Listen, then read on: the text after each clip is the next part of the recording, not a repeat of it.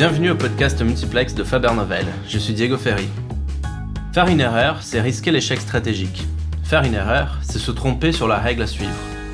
Mais dans un contexte aussi complexe et mouvant que celui du numérique, où les GAFA imposent des standards, deviner la bonne règle est une gagère. Laquelle suivre, laquelle briser?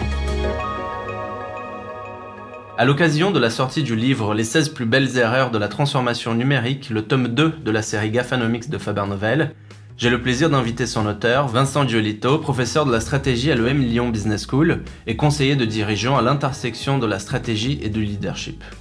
Également invité, Guillaume Gombert, directeur de projet stratégique chez Faber Novel. Il est également directeur de la collection Gafanomics et co-auteur du tome 1, Comprendre les super pouvoirs des GAFA pour jouer à armes égales, aux éditions Erol.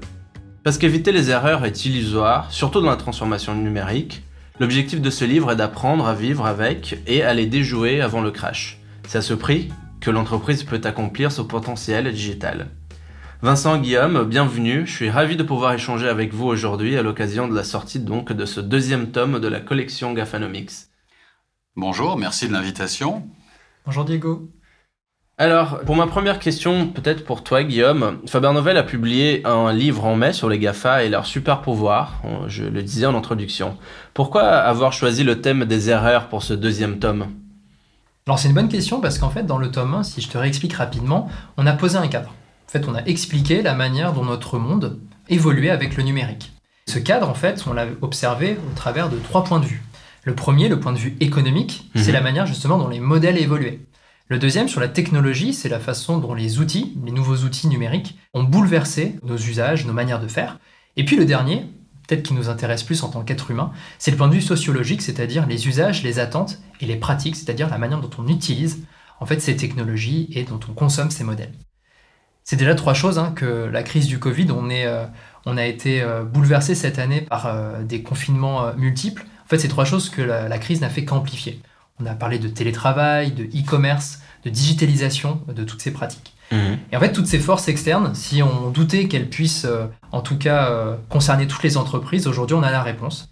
Chaque entreprise, quel que soit son secteur, va devoir la confronter, c'est mhm. les confronter.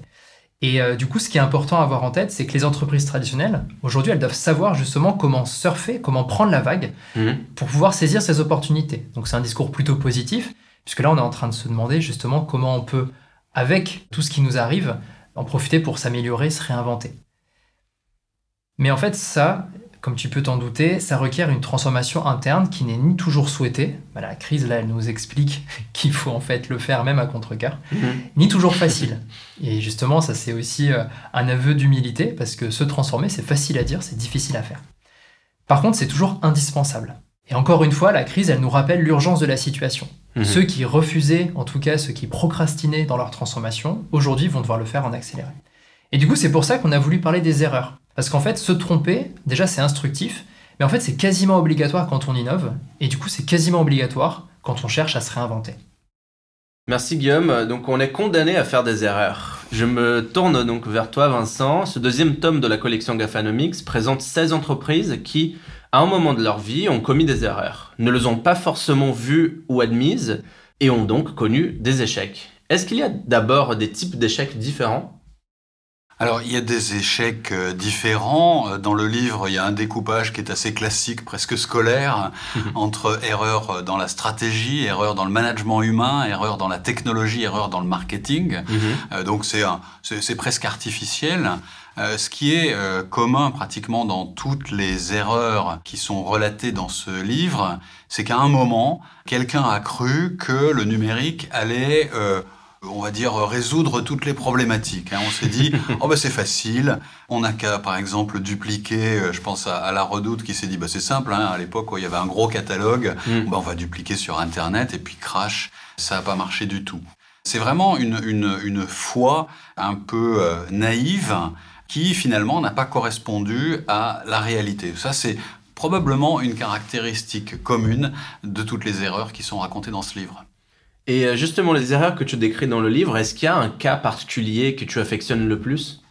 Alors que j'affectionne, j'ai un peu du mal à l'affectionner parce que c'est un cas peut-être le plus terrible, surtout le cas le plus terrible. Euh. J'ai envie de dire que c'est celui de Boeing. Boeing, c'est une, une, une, entreprise modèle à bien des égards. C'est une mm. entreprise formidable entreprise américaine superbement gérée qui emmène des millions de gens euh, dans l'avion euh, tous les jours et dans laquelle on a un maximum de confiance. On a confiance quand on monte dans un Boeing a priori. Et puis Boeing s'est retrouvé face à une problématique euh, stratégique de renouveler un avion qui euh, date de plus de 50 ans et qui commençait à avoir un peu du mal à voler, ou en tout cas dans les conditions économiques bouleversées que euh, rappelait Guillaume. Et Boeing s'est dit, mais c'est simple, on va mettre du software et ça mm. va tout changer. Sauf qu'il y a un moment où il y a eu un, un vrai pépin, et le software n'a pas suffi à, résoudre un des problèmes euh, physiques de l'avion, et il y a deux avions qui se sont crachés à cause de cette interaction entre mécanique, physique, la physique aérienne, et interaction avec les gens, avec les pilotes. Le software a fait en sorte, à participer à deux drames qui se sont traduits par 350 euh, morts ou presque dans hmm. deux accidents aériens. Donc ça, c'est l'exemple probablement le plus frappant d'une entreprise qui dit le numérique la transformation numérique, c'est une solution et qui s'en remet à ce credo euh, jusqu'au crash. Peut-être plus euh, récent, et moins grave, heureusement, même si euh, la situation est quand même assez dramatique, de cette foi dans le numérique qui va euh, résoudre les problèmes. On l'a vu avec la première version de l'application contre le Covid. En France, mais pas seulement en France, tous les pays se sont euh, plantés. on s'est dit, bah, c'est simple, on va tracer les gens, on va faire mmh. une application, tout le monde va avoir une application. Et ça n'a pas marché. Les gens n'ont pas adopté. Alors quelque part c'est moins grave, mais euh, c'est encore les hôpitaux qui limitent la casse. Mais quelque part c'est un exemple d'erreur que je vois qui n'est pas dans le livre, un exemple tout récent hmm. euh, qui euh, traduit la difficulté à mener à bien cette transformation numérique. Pour faire le lien avec le tome 1 du livre Gafanomics, est-ce que ça arrive aussi aux GAFA de se tromper? Quelle différence vois-tu dans le traitement des erreurs chez les entreprises numériques par rapport aux entreprises classiques? Alors les GAFA se trompent, hein. les GAFA se trompent parfois lourdement. Peut-être le plus l'exemple le plus spectaculaire, c'est Google Glass, hein, qui nous a fait un hype de folie pendant des mois, des années. Euh, Google Glass, les lunettes euh, allaient changer la vie. Euh, et puis voilà, quelques au bout de deux ans, ils ont simplement mis la, la, clé sous la porte du projet. Ils ont abandonné les Google Glass. Euh, avant peut-être de le ressortir un jour, mais c'est une autre histoire. La différence entre la façon dont les GAFA traitent l'erreur, l'échec par rapport à des entreprises plus traditionnelles, c'est leur facilité aux GAFA à reconnaître que le mmh. projet ne marche pas, que la traction n'est pas là, et à donc à renoncer au projet. Il y a même un site qui euh, répertorie les euh, erreurs et les, et les projets que Google a arrêtés et je pense qu'on en trouverait euh, des exemples assez spectaculaires, oui. C'est très intéressant comme euh, différence. Du coup, ma prochaine question, c'est qu'est-ce que tu dirais à un lecteur dont l'entreprise cherche à se transformer? Il y a autant d'erreurs à faire. Est-ce que c'est risqué? Est-ce qu'on prend le risque? Est-ce qu'on y va? Alors, euh, la première chose que je dirais, c'est commencer par feuilleter le livre, commencer par ouvrir le livre et, en particulier euh, pour utiliser le petit quiz qui est au début, euh, mmh. qui se retrouve aussi sur le site de Faber Novel, qui permet d'évaluer euh, alors approximativement le degré de préparation non seulement aux erreurs, mais au management des erreurs. Parce que j'y reviendrai peut-être tout à l'heure, mais mmh. le, management des erreurs est particulièrement important et c'est le propos, c'est le propos sous-jacent, le propos important du livre.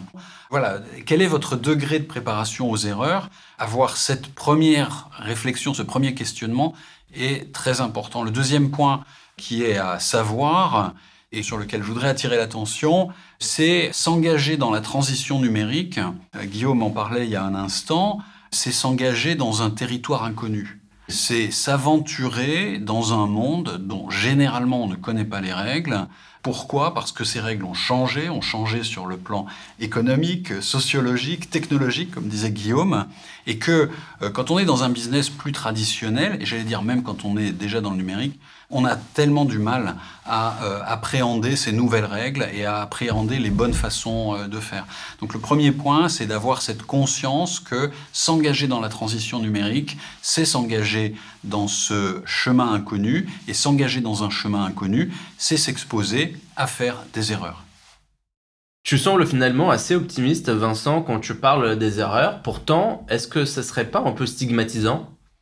Alors c'est stigmatisant peut-être. Euh, ce qui est stigmatisant en vrai, c'est l'échec. C'est pas tellement l'erreur. L'erreur est stigmatisante dans le sens où elle est associée à l'échec, mais l'erreur, l'erreur est humaine. Hein, c'est bien ce qu'on dit. Donc c'est pas très grave. Hein. L'échec est stigmatisant, l'erreur n'est pas, euh, ne devrait pas l'être en tout cas. Et c'est l'un des points peut-être presque euh, philosophiques euh, que je voudrais proposer, sans, trop d'ambition non plus, mais c'est de faire la distinction entre l'erreur et l'échec. Hein, L'erreur, c'est avoir sa voiture qui approche du trottoir ou qui franchit la ligne blanche. L'échec, c'est euh, de ne pas corriger et de se retrouver dans un platane. Et faire cette distinction mmh. entre euh, l'erreur et l'échec, c'est fondamental. Il y a un chapitre au milieu du livre qui euh, développe cette idée. Et donc, je vous invite à, le parcourir. Et puis, l'idée qui va avec, c'est une idée double. La première, la première partie, c'est que les organisations, les entreprises font des erreurs même quand tout le monde dans l'entreprise euh, fait du mieux et fait pratiquement ce qu'on lui demande de faire et fait ce qu'il doit faire ou ce qu'elle doit faire. Et la deuxième, le, corollaire de ça, c'est que le job des managers, le job des dirigeants, c'est de corriger les erreurs. Mhm. Et donc ce livre donne une occasion, d'une part, d'apprendre des erreurs des autres, toujours ça de gagner, hein, mhm. euh, et d'autre part, euh, invite à une réflexion, invite à, à quelques cadres d'analyse pour apprendre à dissocier l'erreur qui va arriver de toute façon, et en particulier dans la transition numérique, de l'échec qu'on cherche à intercepter. Et manager les erreurs, ça, il y a un, comment dire, quelques guides d'action, il y a plusieurs guides d'action dans le livre. Manager les erreurs, c'est la clé pour intercepter l'échec avant qu'il arrive. On se retrouve avec une erreur bien gérée et on évite l'échec. C'est ça le plus important. Très clair. Est-ce que tu veux compléter, Guillaume? Ouais, bah, effectivement, moi je partage le, point de vue de Vincent. Il y a un vrai tabou autour des erreurs en France. Mhm. On n'aime pas trop en parler, sauf peut-être quand c'est celle des concurrents. Euh, parce que là, au moins, on, ça fait une occasion de nous rappeler qu'on est peut-être supérieur. Euh, mais en fait, c'est super important. Toi, tu dis l'erreur est humaine. Moi, il y a un autre proverbe que j'aime bien, c'est c'est en forgeant qu'on devient forgeron. Alors pareil, j'invente mm. rien, mais quand on dit que c'est en forgeant qu'on devient forgeron, bah, on, implicitement, en fait, on dit qu'il y a plein de fois où on tape à côté, et pourtant, à la fin, on devient forgeron. Donc voilà, le processus d'apprentissage, mécaniquement, en fait, il induit des erreurs, et le plus important, c'est euh, le chemin qu'on va prendre et l'apprentissage pour, à la fin, atteindre l'objectif. Et aussi, ce qui est, ce qui est important, tu l'as un petit peu dit, euh, Vincent, tu dis c'est l'organisation qui fait des erreurs ou euh, qui rencontre des échecs, c'est vrai que c'est pas les individus en fait qu'il faut stigmatiser. Hmm. Ça c'est super important parce que en fait on peut pas reprocher à quelqu'un qui s'aventure en terre inconnue, qui prend le risque de peut-être rencontrer une porte qui ne mène nulle part, on peut pas lui reprocher justement de s'être trompé. En fait, il faut bien qu'il y en ait qui, euh, qui s'aventurent pour que l'organisation sache si oui ou non c'est une route qui est viable. Donc ça, c'est hyper important. Et du coup, ça permet aussi de rappeler que si c'est le collectif qui échoue, et pas l'individu, c'est aussi le collectif qui réussit. Donc pareil, manager les succès. Là, on n'en parle pas trop dans le livre, mais c'est aussi euh, une, euh, une des tâches du management pour justement pouvoir décorréler les succès individuels, même s'il faut les récompenser, du succès collectif. Et du coup, cet apprentissage, enfin, ce, ce processus d'essai-erreur qui consiste euh, à faire des retours d'expérience sur les projets qui ont marché ou pas marché, hmm. de pouvoir consigner les fausses bonnes idées, de garder trace des échecs pour éviter de recommencer, ou au moins de capitaliser sur cette expérience pour peut-être mieux réussir la prochaine fois, ben, c'est super important. Et du coup, il y a une expression euh, que, j'aime beaucoup dans, ton livre, Vincent. Tu dis que c'est à ce moment-là, en fait, que l'erreur cesse d'être une boîte noire inutile hmm. et que justement, ça devient un peu un point de passage vers le succès. En fait, il y a, une vertu à se tromper, puisque, au fait, quand on se trompe une fois, on a appris. Si on se trompe deux fois de la même manière, c'est peut-être là que ça commence à coincer. Mais en tout cas, moi, ce que, ce que je me dis quand je pense à ce livre, c'est que les erreurs, en fait, c'est avant tout un sujet de culture et d'organisation, avant un sujet d'exécution. Hmm. En fait, pour moi, il y a un peu deux types d'entreprises. Il y a celles qui ratent bien, c'est-à-dire qui euh, savent apprendre de leurs erreurs et qui se trompent pour la bonne cause. Et en fait, il y a celles qui, en plus de rater, le font pas bien, c'est-à-dire euh, oublient justement d'en tirer profit, en tout cas essaient de l'occulter et se prennent le platane dont, parlait Vincent. Euh, donc voilà, c'est aussi du positif dans les erreurs. En faire, c'est bien, mais en tout cas, bien les gérer, c'est mieux.